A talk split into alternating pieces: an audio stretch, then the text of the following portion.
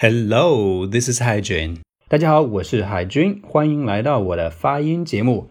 今天我们来讲一组非常奇怪的单词的发音。那这类单词呢，通常是以一结尾的，但是这个一呢，长得有点奇怪，就是在它上面有一个拼音的二声这样一个小飘。我们都知道，英语单词呢是不需要像中文拼音那样标音标的。就是没有声调的差别，对不对？所以就不会有一声、二声、三声、四声这些音调符号。但是呢，这一类单词比较特别，它就有一个二声的这个小标记，这是怎么回事呢？给大家看一个例子：c a f e 加一飘。嗯，这个词应该见过，对不对？非常常见，咖啡馆 （cafe） 读成 cafe，生活中经常看到它。但是你在写的时候呢，是千万不能偷懒，把这一飘给省掉的。因为我们都已经约定俗成了，只有加上这一飘，它才这么读，它才构成这样一个单词。好，来揭晓谜底：为什么这一类单词呢都会有一飘，有一个二声的这个声调符号？Because they are French words, they are French 啊，它们都是法语词。没错，它的发音也跟英语有点奇怪，对不对？字母 e 在英语的单词结尾呢，通常是不发音的。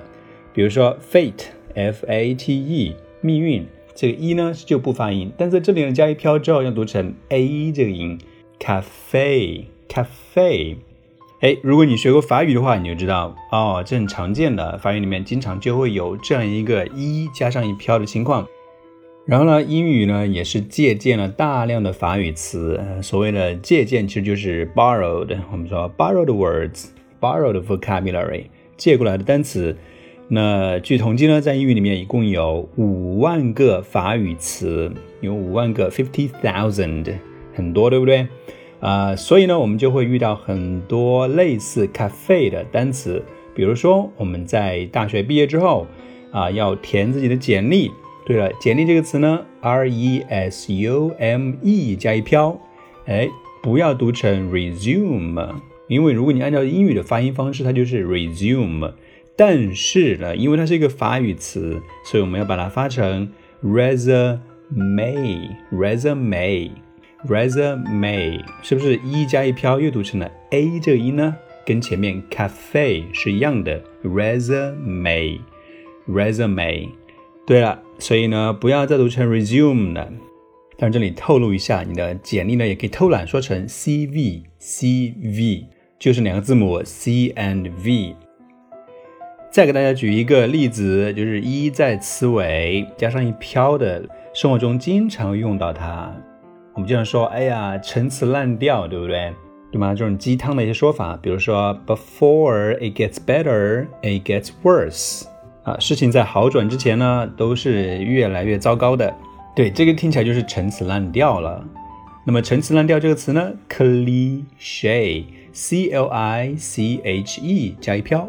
C l i c h e 加一飘 cliche 陈词滥调。所以总结一下，本节课程我们讲了生活中遇到了一些奇怪的英语单词，在这些单词里面呢，它有一个字母一，但是这个一上面加了一个拼音二声的这个声调符号，就非常奇怪，对不对？独特，very unique。那么它的读法也非常的特殊，要把它读成 a 这个音，a，而且重音还放在那里。给大家举了三个例子：咖啡馆 （cafe），cafe；简历 （resume），resume。注意重音都在 a 一加一飘那里哦。最后一个单词陈词滥调 （cliche）、cliche。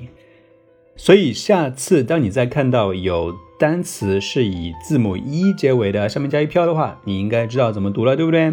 至少呢，它的重音在那里，而且要读成 a。Okay, folks, that's all for today's show. I'll see you in our next episode. This is Hygiene. Until then.